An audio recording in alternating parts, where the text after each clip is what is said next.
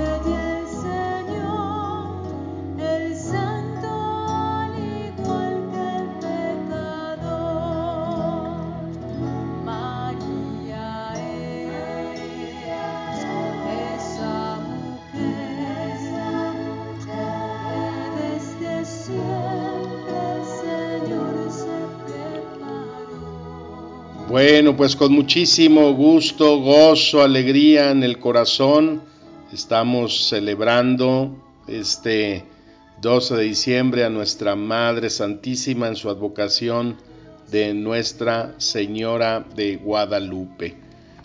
Nuestra Madre bendita, la Reina de nuestra nación y de nuestros corazones, todos los que nos consideramos guadalupanos, y que bueno, pues hoy está ya ese inmenso gozo en nuestra fe por tan inmenso regalo que nos ha dado Dios a través de su Madre Santísima, con este hermoso canto de quién será la mujer que a tantos y a tantos ha conquistado con su corazón. Ella que siempre nos acompaña y sus promesas de dejar ver que ella es acaso nuestra madre. Qué gusto que podamos en nuestra fe poder tener estas expresiones tan grandes de amor de parte de nuestro Dios. Bueno, pues hablar de Guadalupe podríamos pasar horas, ¿no? Estando eh, haciendo mención de tantas cosas en nuestra vida, en nuestra relación con María, pero lo importante es que lejos de cualquier dogma, lejos de cualquier teoría, de cualquier investigación que hable sobre María de Guadalupe, lo importante es cómo y qué experiencia tenemos nosotros con ella eso es lo que cada uno debe de responder. ¿En qué momento es donde la señora sale al encuentro en tu vida? Así como salió al encuentro de este San Juan Diego, pues ahí ella también sale en un momento de nuestra vida. Vamos a tocar tres puntos para centrar esta reflexión en María. Desde que leemos ese libro del Nican Mopowa, que significa aquí se narra, en donde Antonio Valeriano pues nos deja ahí todo ese diálogo, todo ese encuentro entre Juan Diego y María y que tiene palabras y preguntas que verdaderamente son eh, pues eh, cuestionantes para nuestra vida, para nuestra relación, nuestro encuentro con la Señora y con Dios.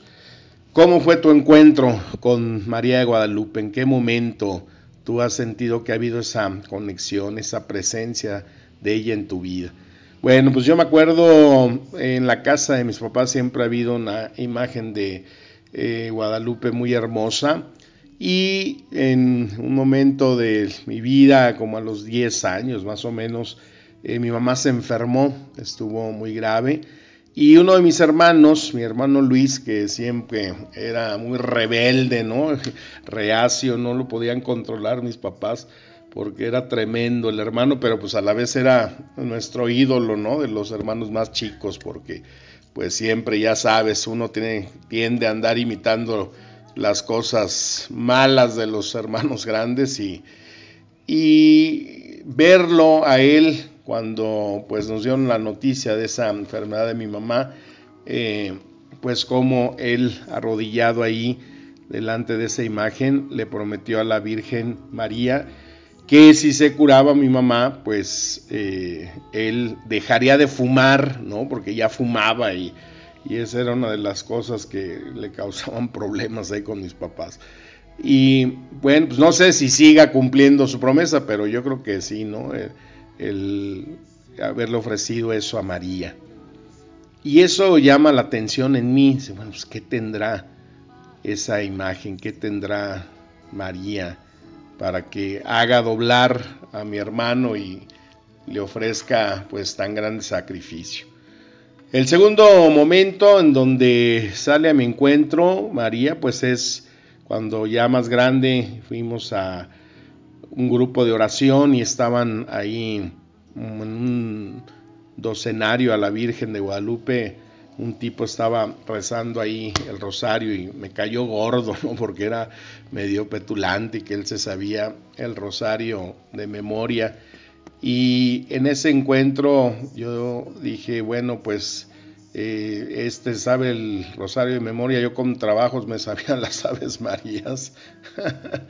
Y, en ese momento le prometí a la Virgen que iba yo a, esforzarme para aprenderme el rosario de memoria y estar eh, pues teniendo siempre ese rezo ante tan gran arma que nos da la Señora a través de esta devoción del rosario.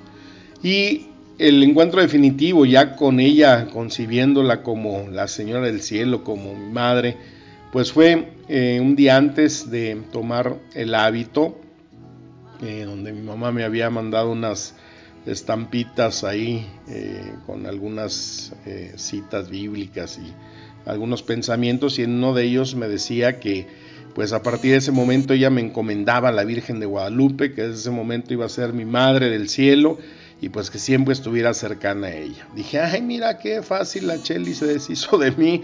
Me sentí como Marcelino pan y vino, ¿no? Que me dejó aventado ahí con la Virgen. Y al otro día ya formados para entrar a ese convento de Nuestra Señora de Guadalupe, donde nos ponen el hábito franciscano, pues está la imagen de María en el centro, en la parte alta del retablo. Y pues ahí la vi y ella me vio y escuché su voz, que me dijo, aquí estoy yo, que soy tu madre.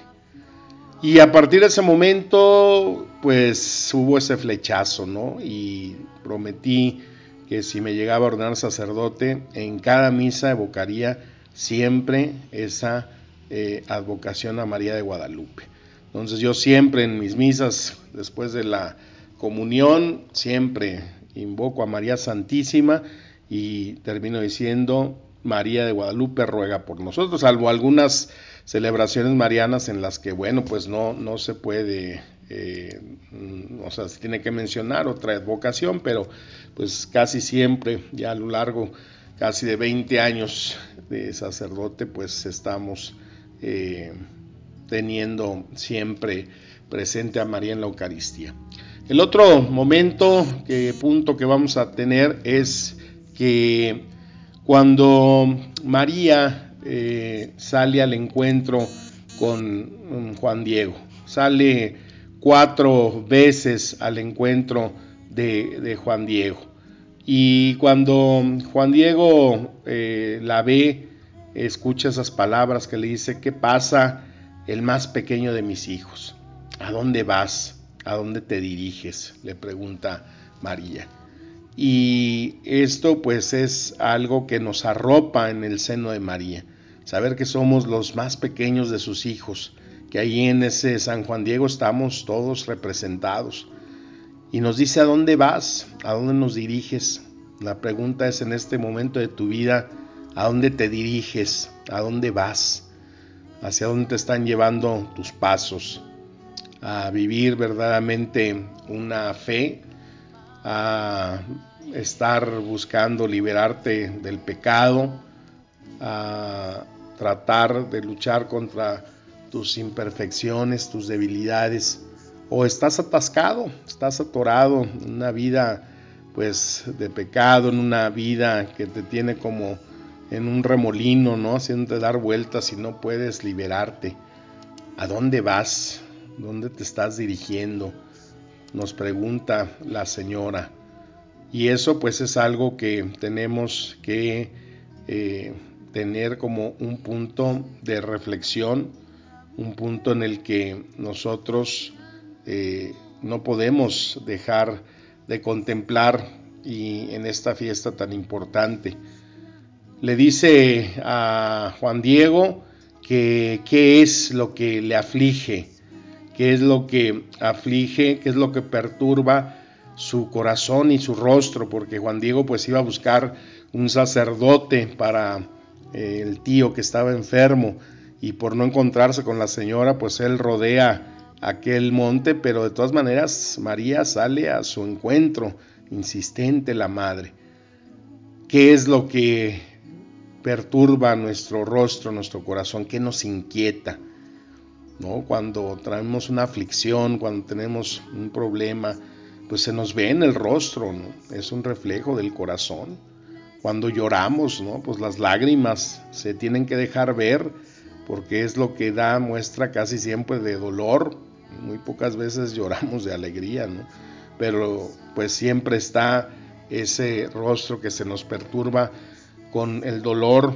Hoy confesé a muchas personas que pues se sentían perturbadas, afligidas en su corazón porque pues tienen a sus hijos, a su familia lejos, en otro país, en donde pues no pueden salir porque son indocumentados, porque ellos no tienen permiso de entrar, de ir a verlos, y en esta época como que se acrecienta más pues ese deseo de la reunión familiar y no poder estar con los que amamos, pues nos duele, ¿no? Nos aflige, se nos ve en nuestro rostro. Y otro punto es ver pues cómo María, que nos da esa advertencia de que ella es nuestra madre, pues también ella nos dice que estamos bajo su sombra, bajo su resguardo, y que ella también necesita de nosotros, así como necesitó de Juan Diego para esa misión de irle a mostrar esa tilma a ese obispo incrédulo, ¿no? Como decía el obispo Aguiar, eh, que es el laico que evangelizó al obispo, ¿no? Aquí fue al revés, pues supone que el obispo, nuestros pastores nos evangelizan, pero no, Juan Diego fue el que evangelizó a este obispo que pues incrédulo, eh, eh, hasta que ve esa presencia de María reflejada en esa tilma, pues es cuando se arrodilla y cree. Necesita María de nosotros, necesita que nosotros también llevemos siempre la presencia, llevemos siempre el testimonio de vida que hemos tenido en la fe que Dios nos ha dado. Dar testimonio de las maravillas que hace Dios cuando lo invocamos, cuando nos abandonamos en Él, cuando María nos invita a que nosotros también seamos signo de esperanza, seamos ese faro que alumbre pues es muy orgulloso sentirse que María se ha querido quedar con nosotros aquí en nuestra nación, pero también es una gran responsabilidad, porque si verdaderamente nosotros amáramos a María, pues haríamos lo que ella nos pide, así como en las bodas de Caná, hagan lo que él les dice, hacer lo que Dios nos pide es lo central de nuestra fe, ser obedientes. Y la mayor forma de mostrarle a María que la amamos, pues es siendo siempre obedientes a lo que Dios quiere y nos pide en nosotros en cualquiera que sea nuestra misión. Y ahí verdaderamente seremos portadores de un testimonio de amor que Dios tiene hacia nosotros y que nosotros también lo volcamos hacia su madre agradeciéndole tan inmenso regalo que nos ha dejado a través de esta mujer bendita, de esta María, de esta Señora de Guadalupe, nuestra Madre. Pues qué alegría, qué gozo poder celebrar un año más. Pidámosle siempre a María Santísima que sea la reina de nuestro corazón, que la Señora Guadalupe nos acompañe siempre en su regazo, nos cuide, nos protege, le entregamos siempre todo aquello que necesitamos para seguir creciendo y caminando en esta fe que Dios nos ha dado en su misericordia. Que las palabras nos sigan administrando espíritu y vida. Te mando un fuerte abrazo. Que tengas un excelente inicio de semana. Un deseo de paz y bien. Amén.